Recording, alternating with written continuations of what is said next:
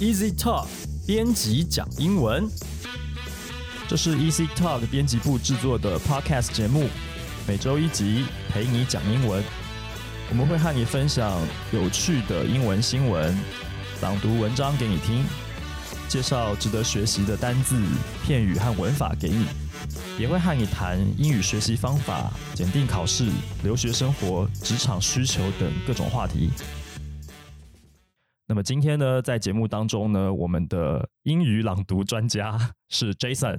嗨，各位大家好。然后我们今天要跟大家来聊英文的事情的是我们的编辑 Libby。Hello，我是 Libby。好，这个礼拜呢，我们有选了三篇很有趣的这个算新闻吗？其实可能也比较比较是娱乐方面的啦，哈，一些一些有趣的事情要来跟大家分享。那一样就是 Jason 会帮我们先念英文文章的部分，那就请 Jason 开始吧。好，那我们开始喽。Which MLB players are wearing face masks during games this season? How to get your own baseball team mask? Safety protocols are in place, including face mask requirements in clubhouse for all, and coaches and managers being required to wear them in dugout. Some players are going above and beyond.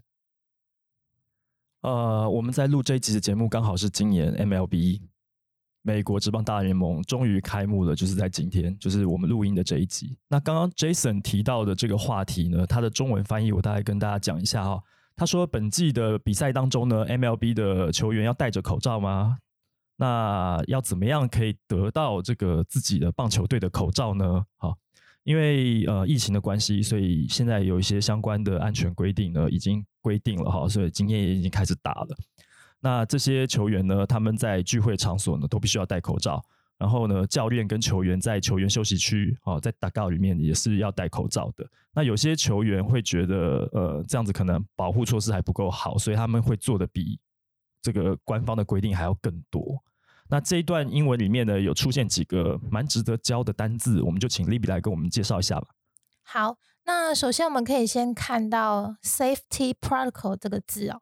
那 protocol 这个字其实它就是指条约、公约的意思，它嗯其实意思就是跟 regulation 啊或 requirement 是一样意思，所以因此 safety protocol 就是指安全规定。那因为现在防疫期间，安全规定最基本就是戴口罩啊，维持安全距离啊，那就是这一篇文章里面讲的这个嗯东西。哼，嗯哼，你可以帮我们拼一下那个 protocol 吗对？P R O T O C O L protocol。这是规定的意思，条约、公约规定的意思。对它比较像是官方，然后颁布一个呃大家要遵守的事情这样子。对对对。OK，好，那还有没有其他的呢？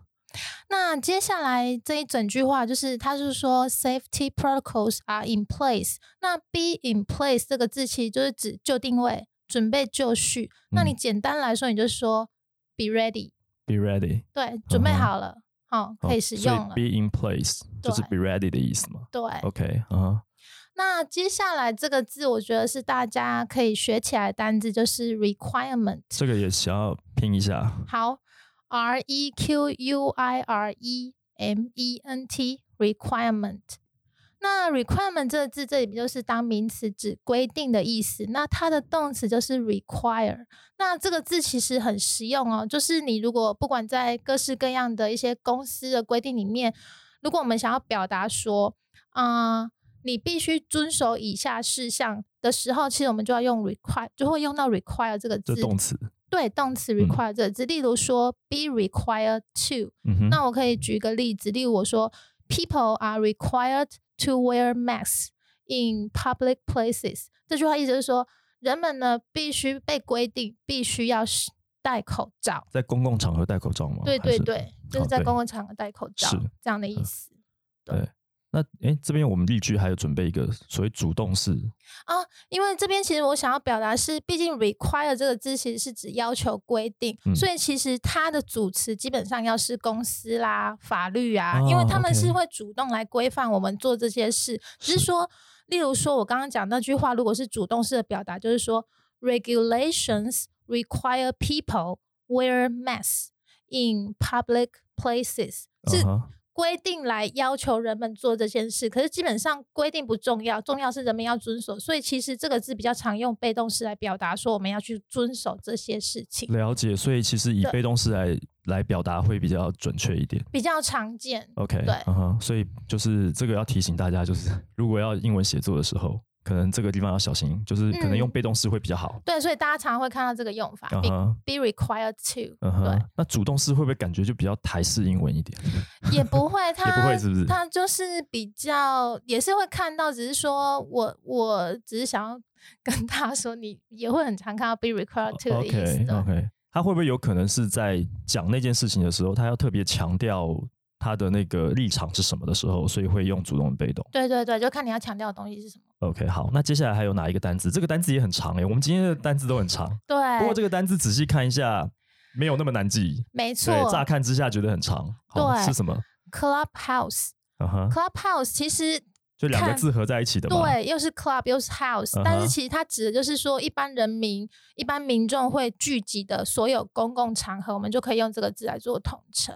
哦，所以其实只要是公开公共场合都可以用这个字。应该说聚会场所，因为聚会 club 场所 club 其实它意思是说大家来聚集的地方嘛。嗯哼，那所以它只是去泛称说，所有你会聚集在一起的地方呢，你都要戴口罩。它有没有就是这个字有没有一个含义？就是说它其实是可能是室内封闭空间还是什么？如果今天是在什么公园广场这样子，可以用哦、对这个吗？对对啊对，室也内的聚会场必须是室所内嘛对对不对对对对。在，OK，在这个这句话里面，clubhouse 还有一个有一个意思，就是它是棒球的那个聚会的场所了。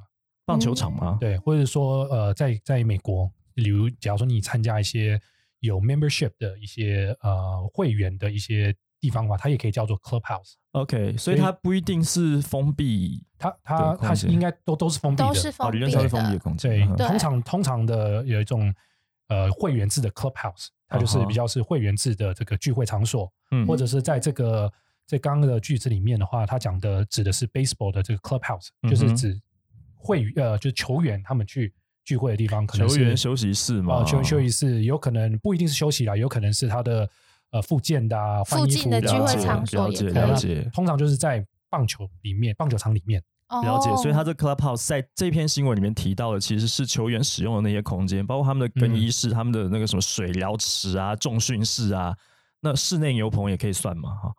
clubhouse、嗯就是就是球员限制进入的，就是就是一般人不可以进去的地方，没错没错，包括他们的员工餐厅这些东西，哦都算在里面对。嗯哼。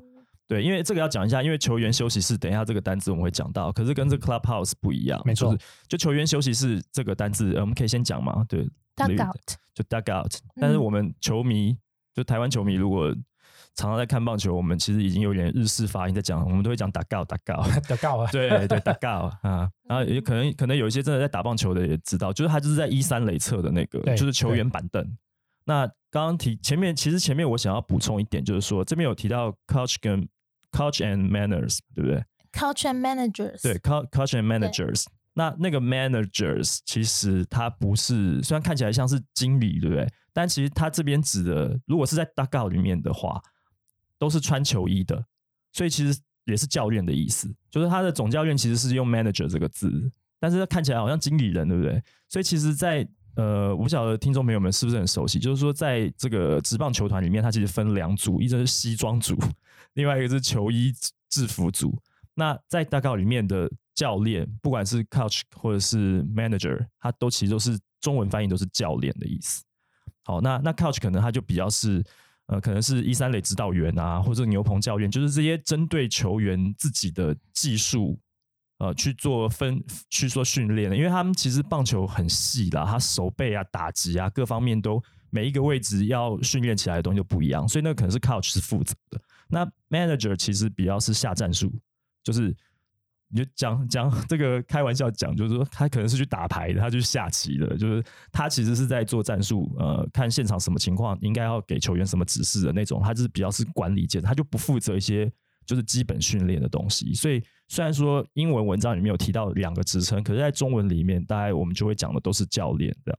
嗯，好，这是一个补充。在那个有一部电影就是《The Money Ball》哎，魔球，魔球那个里哎面，呃，manager 跟 coach 的的的职责就非得呃非常清楚了。是是是，对啊，那那个 Matt Damon 嘛，他哎他是 Matt 不是他那个男生你说男主角吗？男主角对对 Brad 彼得演呃的那个 Brad Pitt 对他就是属于是 manager manager 对。对，但他是球队的球队的 manager 对对对。那另外一个就是 coach，他就是管刚刚讲到技术面的啊，什么训练球员啊，嗯然后就分了非常多。嗯所以说这两个在虽然都是教教练嗯或者是总教练，嗯。但是他中文上是一样，但是嗯。其实他的工作职权是差非常多的。对，。是分的。所以其实如果听众朋友你有去，其实举比方说像在台湾，你有去看中华职棒，你去现场看的时候，其实现在有很多球队，他在介绍球员出场之前，他都会先秀在大荧幕上说现在教练是谁。那那个时候他秀出来的英文就是 manager，嗯是总教练。对，所以其实以前就有人问过说，哎。教练不是 coach，为什么他会用总经理这个字在讲？那其实这边就跟大家解释一下，就是说球队有球队的管理，然后球团有球团的管理，这是有区分的。但是在英文的语境单字里面，其实它是用同一个字，就是经理人这样子。好，那接下来还有最后一个，这算是片语吗？Libby，Hello，Libby，Libby 我把它删掉了，Libby 啊，你把它删掉了，为什么呢？因为等一下要叫的太多了。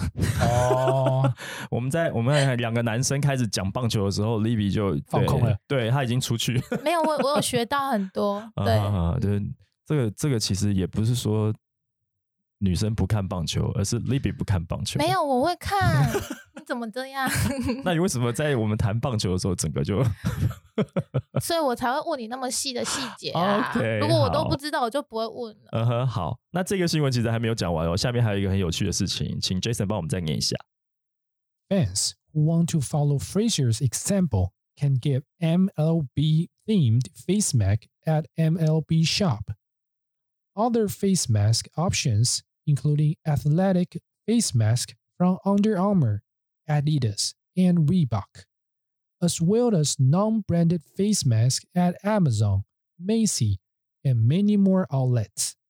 呃，就是有一位球员，明星球员叫 Freezer 嘛，嗯对 Freezer 他的粉丝呢，其实可以去买到他专属的主题口罩哈、可以在那个 MLB Shop 哦或者 Focal 这些地方买到。 然后你其实也可以选择，就是像呃有一些知名的运动厂牌，像 Under Armour、Adidas 啊、Reebok，他们现在都出了那个运动型的口罩。然后这些东西可以在像美国的话，你可以在 Amazon 啊，在 Macy 百货啊，梅西百货嘛，对不对？对，就可以就可以买到这个。这什么意思呢？就是说口罩原本只是防疫用的，那现在因为这个球员他们自己专属的，所以有各种奇怪的造型跑出来了。对，是这个意思。那这里面呢也有几个值得教的单字，还有有文法的部分吗？好像没有，都主要还是单字，对不对？对，对，好，那 Libby 麻烦你帮我们介绍一下有哪些值得学的单字。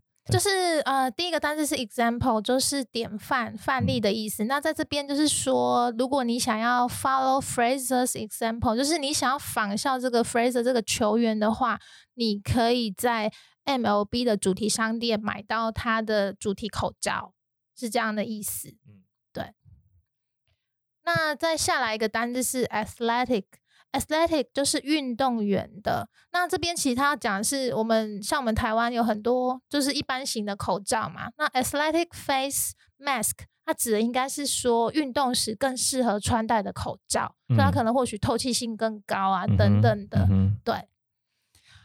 那接下来再一个单字是 non-branded，它是嗯相对、相对于 brand brand 这个字，嗯，就是有牌的。嗯那其实 non-branded 没有牌子，我自己会把它翻成杂牌的，杂牌的，就是无牌的，就是说这种东西它可能就不会让你联想到说啊，它就是艾迪达的嗯啊，它就是 MLB 有关的，它就是像我们一般平常戴的那种口罩，就是相对于这种有品牌的，我们就可以叫它叫 non-branded。嗯哼嗯哼嗯哼，好，哎，你有写例句，要介绍吗？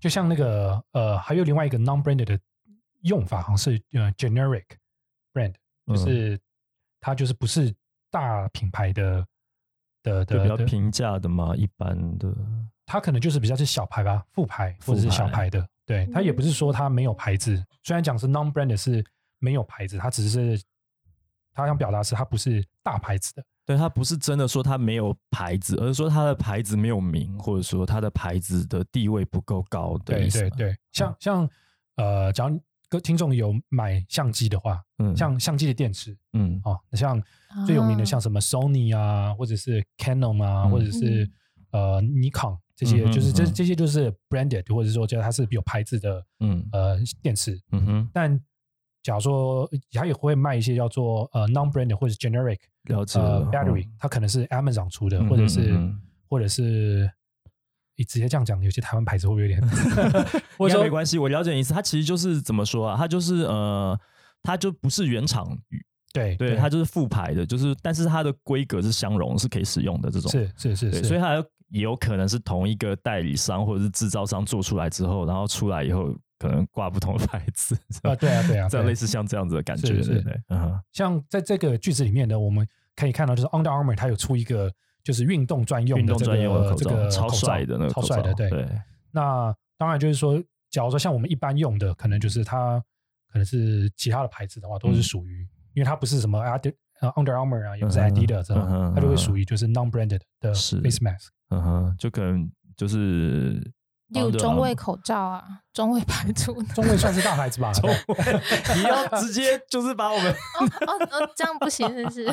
中卫很大啦，嗯但应该这样讲啦，它是医疗专业嘛，这个、嗯这个我们要保留嘛，因为 Under Armour，但因为一样，我跟你讲，一样是布织布，一样是这样做出来的东西。你挂上 Under Armour 之后，品牌的那个效应就可以让它的价格比较高吧。可是，一样啊，因为它也是代工吧，嗯，对啊，所以如果他那个口罩做出来，他没有把那个 Under Armour 的 mark 那个 logo 电绣上去的话，它可能就是一个 non brand，嗯对不对没错？没错。对啊，对。类似像这样的意思。嗯，好，那最后还有一个什么？Outlet Outlet Outlet 对。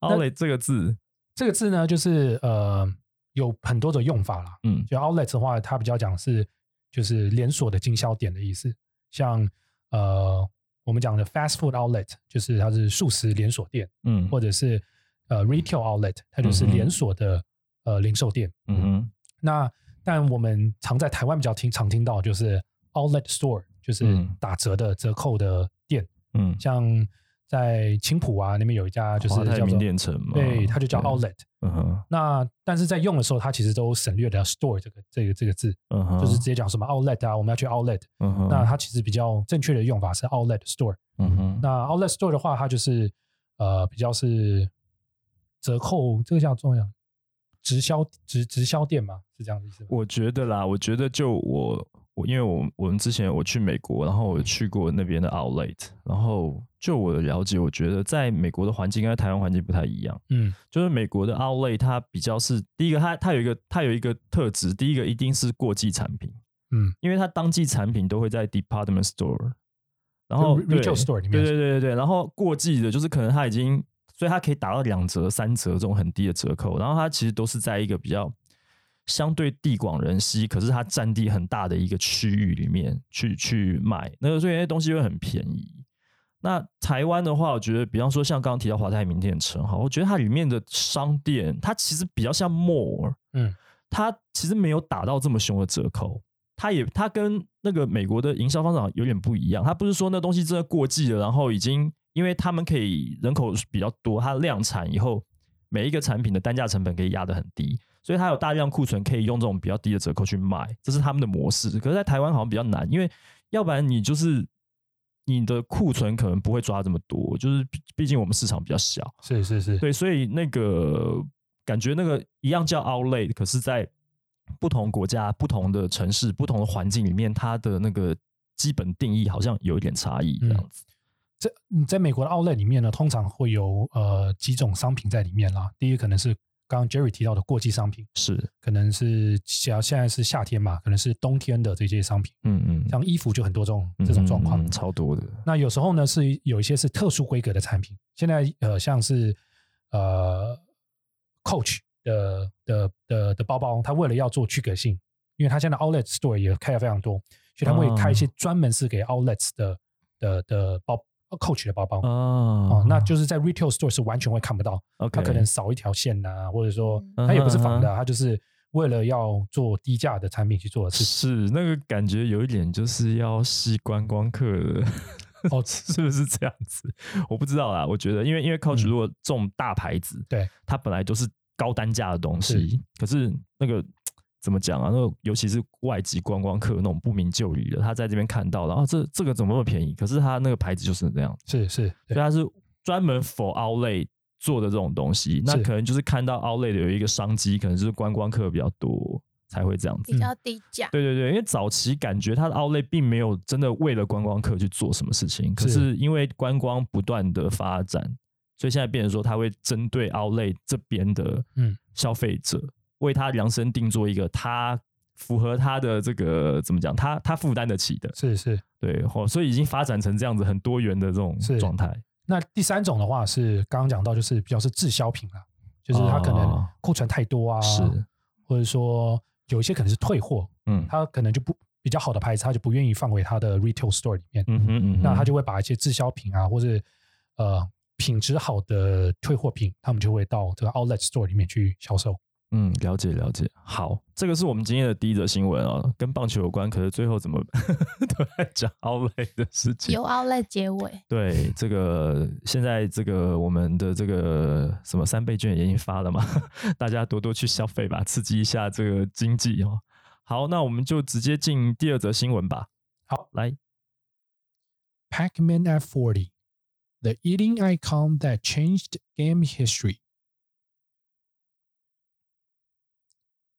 When Pac-Man debuted in Tokyo 40 years ago, no one could have predicted it would become the most successful arcade game of all time. The game wasn't called Pac-Man back then, but rather than Puck-Man, which offers a glimpse of its origins. Paku Paku Tabulu is a popular Japanese phrase for gobbling something up. With Paku Paku mimicking the sound of a snapping mouth, and Tabulu meaning to eat. 我看到 Livy 很高兴，因为虽然他是个英文的编辑，但是他根本就是个哈日族，所以他听到有日文的东西，他就会开始兴奋。好，我先跟大家讲一下，就是这一段的中文翻译大概是这样。它的标题是“小精灵”，大家知道吗？电动玩具那个小精灵，小精灵就是那个 Pac-Man 啊，他已经四十岁了，比我小几岁这样。哦，这个小精灵呢，它改变了这个电玩的历史哈。呃，四十年前呢，这个小精灵这个一开始出现在东京街头的时候呢，其实没有人会想到说这个游戏会变成有史以来最成功的一个这个机台游戏。那小精灵它其实一开始并不是叫做 Pac-Man 哦，它是 Pac-Man 哦，因为这个字呢，其实它是从这个怎么讲日文来的啦。刚刚讲的 Paku Paku Tabelu 就是吃吃东西的意思，就大口吃东西的意思，所以 Paku Paku 就是在讲那个张开嘴巴那个 Paku Paku Paku Paku 在吃那个一个一个点那个那个声音。哦，那 Tabelu 就是吃的意思，所以这个小精灵一开始它是从一个吃东西的概念发展出来、发明出来的一个电玩游戏。好，这里面有一些单字，我们请 Libby 来帮我们介绍一下。好，那第一个单字就是 debut。那 debut 这个字呢，它当它当动词的时候，它重音要放在第二音节。嗯 debut，、那它动词的时候，对，像这里它就是用动词来使用。那它指的是首次登台表演，初登嗯场第一次，出第一次出道来，嗯，对。例如说，有些人会说啊，他他出道就在红白表演之类的，你就可以用这个 debut 这个字。那它名词就是重音要发在第一音节，就是 debut。嗯哼 OK，，debut 名词的时候是 debut，对第一音节，就但是动词的时候是 debut。对对对 OK，好好，那名词的时候是什么意思？这也是出道的意思。例如它哦用法，你可以说 make one's debut。OK，对，嗯哼，所以就看这个字，就是你就看用法。那这看用当然在这一嗯段里面，它的用法就是动词的用法这样子。啊哈，对哇，那这其实有一点难。这个如果看文章的时候，会不会有时候看过去没有意识到它应该要怎么念，就会念错？不过这个动词，动词就是其实在英文里面呢、动词跟名词重音音节不一样，这个其实是有一个规律的。嗯嗯，你会慢嗯慢发现，就是呃，动词基本上它重音的音节多半会出现在第二个音节。嗯那如果它当名词，多半出现在第一个音节。嗯嗯，如果大家大家可以慢慢去抓这个规则，大部分适用。OK 好，那第二个字是？第二个字就是像 Pac-Man 这个小精灵这一个游戏，其实它最初是出现在那种机台。对啊，就接着大型大型机台。对，那大型机台投币嗯式这种嗯英文就是 arcade game。Arcade game，对，那 arcade 这字其实指的就是商店街，因为嗯早哼期、早期我们都是电动，就是就街街边啊。街边，然后很大台，然后有人玩那种就是真人对打游戏啊一直，到 Holy Can 的时候，都还是这种。对对 对对对街上。没错，就是这种东西。嗯嗯，嗯，就这样啊。好啦，那 那如果大家想要没有什么值得再讲再讲哦的。那就是现在就是慢慢的流行到像这种东西，就是因为现在是桌机，甚至到手机游戏的普及之后，让这种大型游戏机台就比较少有少见了。现在可能只有在游乐园里面才看或者说像对对汤姆熊之类的这种对才会对有对。对，可是一般来讲，大家玩的就是什么 video game。对，电玩游戏或者是 mobile game，mobile 嗯 game 应该现在非常夯，就是手游游戏嘛。嗯哼嗯哼对。OK，这个就是游戏的发展。那再来呢？刚刚那段英文里面还有出现一个，好，嗯，好，那我们还来讲一个，就是像刚刚有讲到一个日文，就是 paku paku tabelu 这个字，其实它就是相当于英文的 gobble something up，、就是狼吞虎咽把某个东西吃掉。啊，对，gobble 就是狼吞虎咽。对，那那你把某个东西 gobble up，up 嗯就是强调说我把它吃光的意思，嗯嗯吃光。嗯哼嗯哼嗯，狼吞虎咽，对对，好，那接下来呢？好，那最后呢，这一段有最后一个单词就是 mimic。嗯，就是模仿的意思，因为我们刚刚有说到，就是 paku paku 这个其实就是模仿字，就是大口大口吃东西的这个声音哈。那所以就是 mimic 这个就是指模仿。那大家要注意啊，如果它当就是你要把它变 vng，就是把它加上就是动名词变动名词的时候，你就会它虽然是叫 mimicking，但嗯是它的拼法中间要加一个 k，、因为它原本的单字是 m i m i c mimic。嗯哼，但是它如果变成 ing，就要加个 k 在 c 后面，就是变成 m i m i c k i n g。哦，这个比较独特一点哎，就是嗯字尾是 c 的时候，呃，倒也不是这样，但是它的确有一个规律可行。我讲一个比较大、比较常见的单字，就是 picnic。嗯哼嗯哼嗯哼，picnic 这个对字是是也是 c 结尾，是，但是如果我要把它加 vng，当它当动词的时候，我是要说 picnicking。嗯哼，后面要那变 k i n g，对嗯嗯嗯，对对，哦对，这个其实这个这是算特例吗？它不也是一个通算则哎，可是可是它不是每一个字都这样，对不对？不是每一个字，但是它好像是在短母音后面的 c。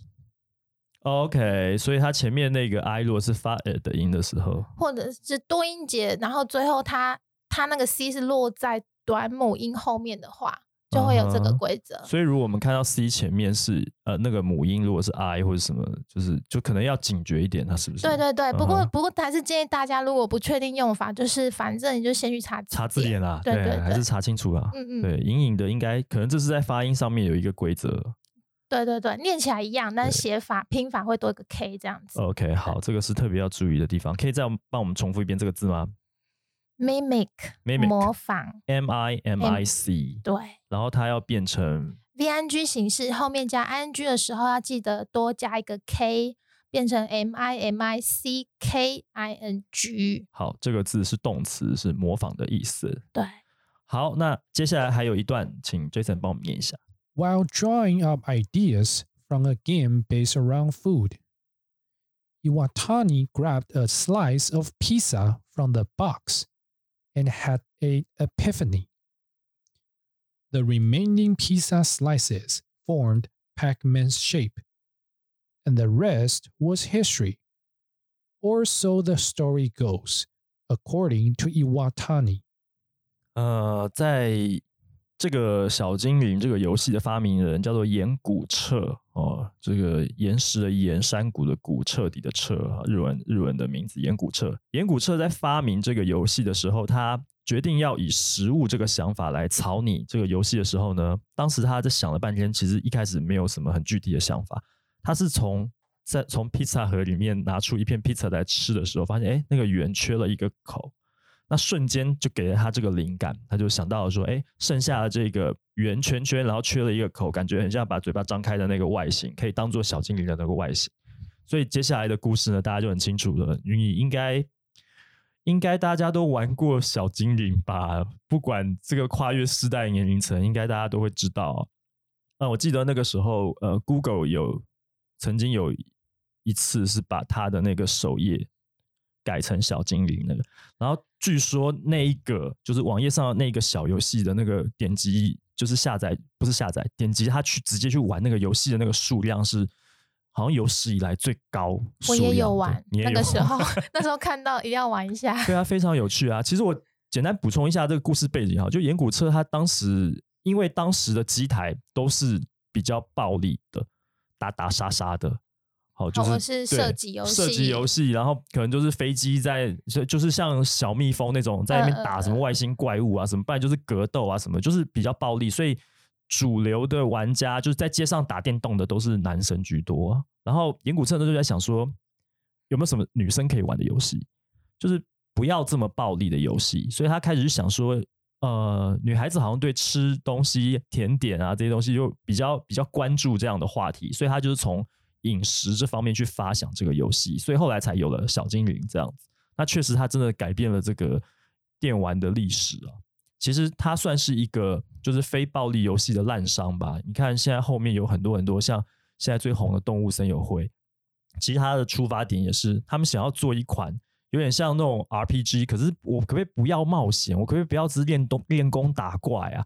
我可不可以弄个岛，然后上面有很多很可爱的动物，这样就是在那里过生活。对，女生玩家就超级喜欢这个游戏的，所以它就变成是它是一个等于说颠覆一般印象电玩概念的这个。的故事，所以其实我觉得日本的电玩产业哦，它真的设想很周到。好，那刚刚这一段英文里面也有几个单字还蛮重要的，请丽比帮我们介绍一下。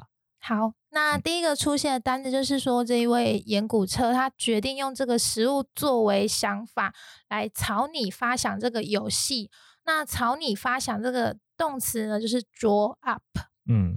那 draw up 这个字呢，draw 呢，它的三态是不规则变化哦。哦，draw、draw、draw，可以帮我拼一下吗注意一下它原原本的那个时态是 d r a w draw，那它过去式是 drew d r e w，那它的第三个 p p 就是过去分词的形式就是 drawn d r，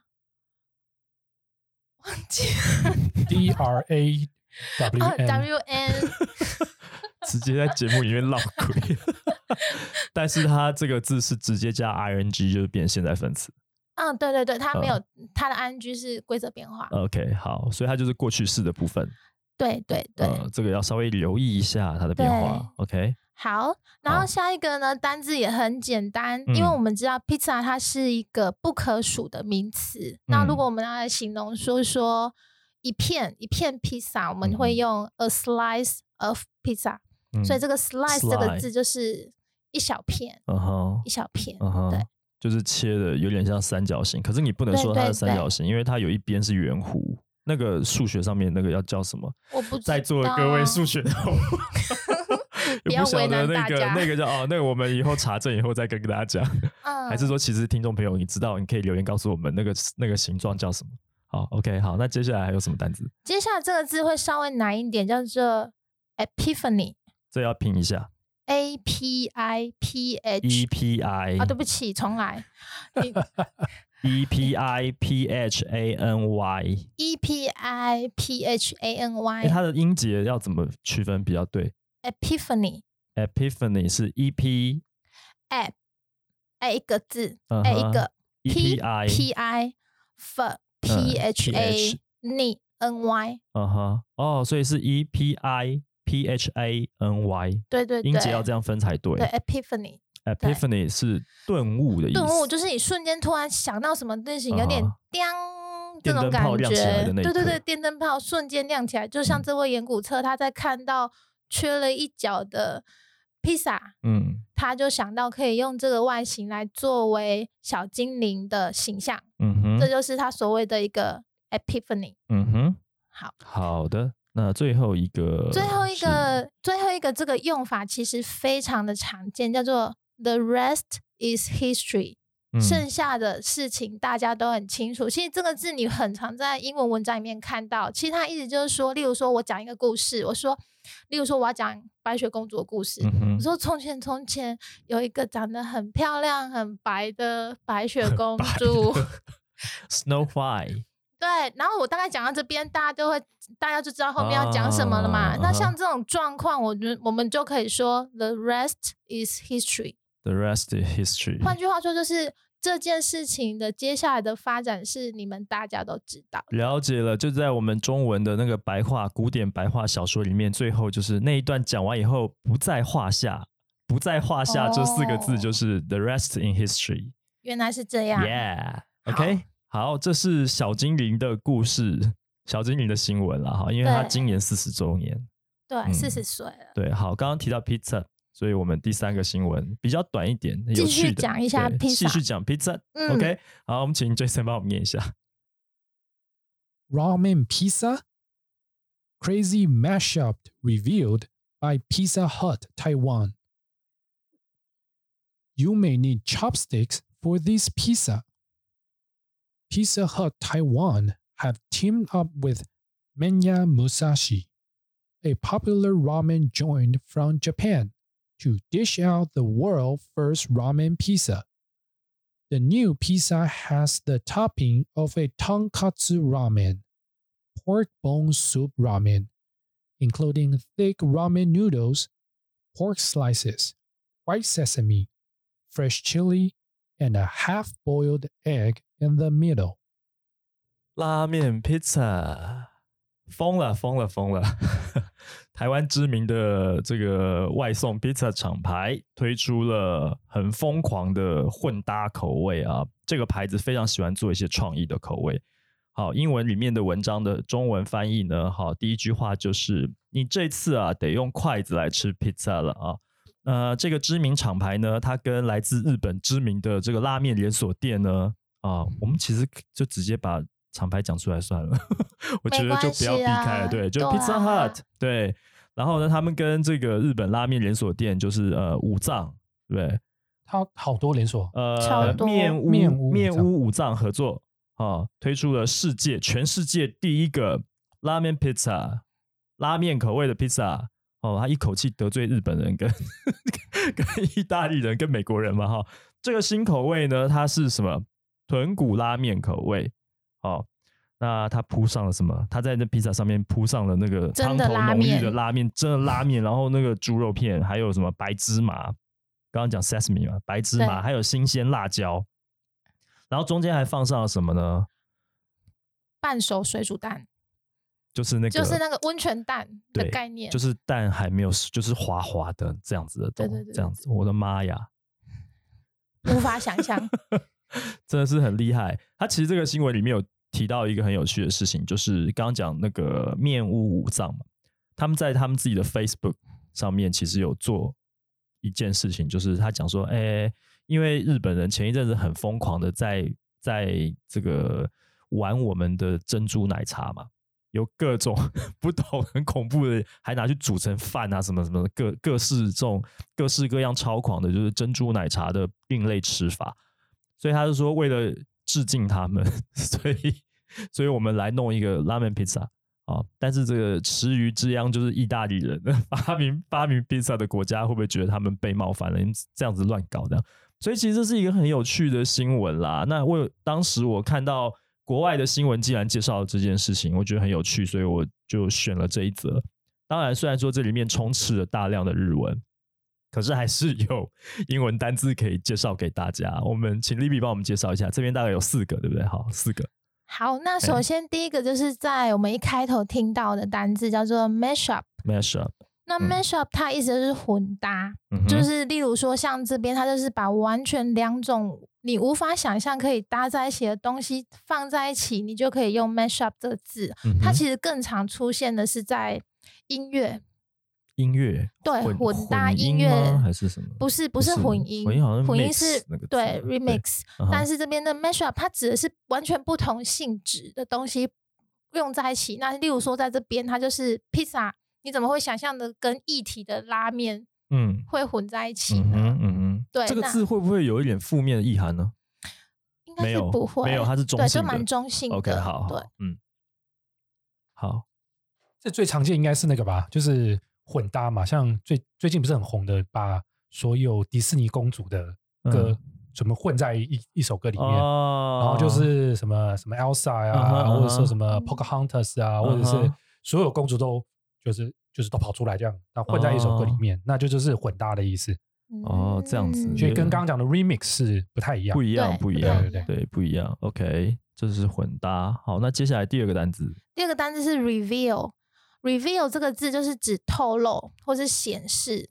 那因为这一篇文章，这一篇新闻就是要推出拉面披萨这个新闻出来的时候，其实拉面披萨还没有出正式登场，还没有正式上市，嗯好像是三天前吧。嗯哼，所以，所以他会用 reveal 这个字，就是说他透露他即将要推出这个新的口味，这样子。嗯嗯嗯，对。好，这是等于是预告的意思嘛？哈，嗯嗯，对，reveal 预告，透露、显示、预告。对。OK，好，那接下来第三个字，第三个是 team up，嗯，那 team 这个字大家都知道，它名词的时候指的是那个团队。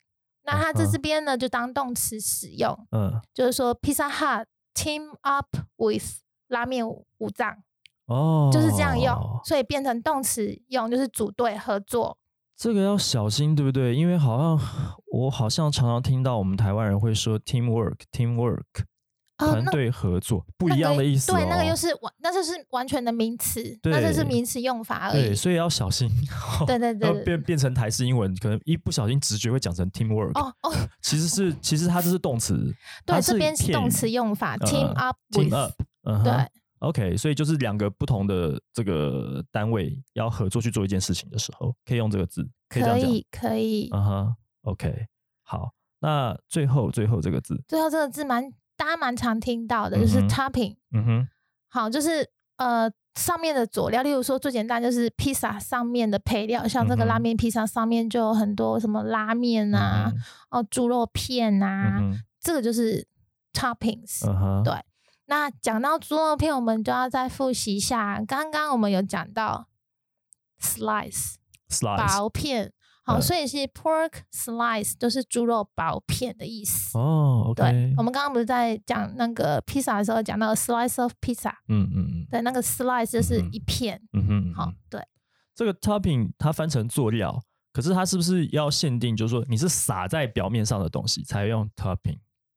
因为如果做菜一般讲的就是你在做菜过程当中的，你用到那些东西，有的时候会讲原料是 ingredients 嘛，对对啊，所以所以这个佐料可能会，跟那好像不太一样，因为因为因为有些东西是沾酱的，你是把嗯东西拿过去沾，比方说那个 ketchup 或者糖醋酱这种东西，那个那个好像就不可以用 topping 吧，对不对？对，因为 top 是 T O P 是那个 top 这个意思，大家应该知嗯道，对对？所以它应该是，所以 topping 是那个好像是用有点像是怎么讲啊？撒到或对者是撒把它撒在表面上上面，对那就是在上面一层对。对对对对对所以在这个情况下的佐料才可以用这个字。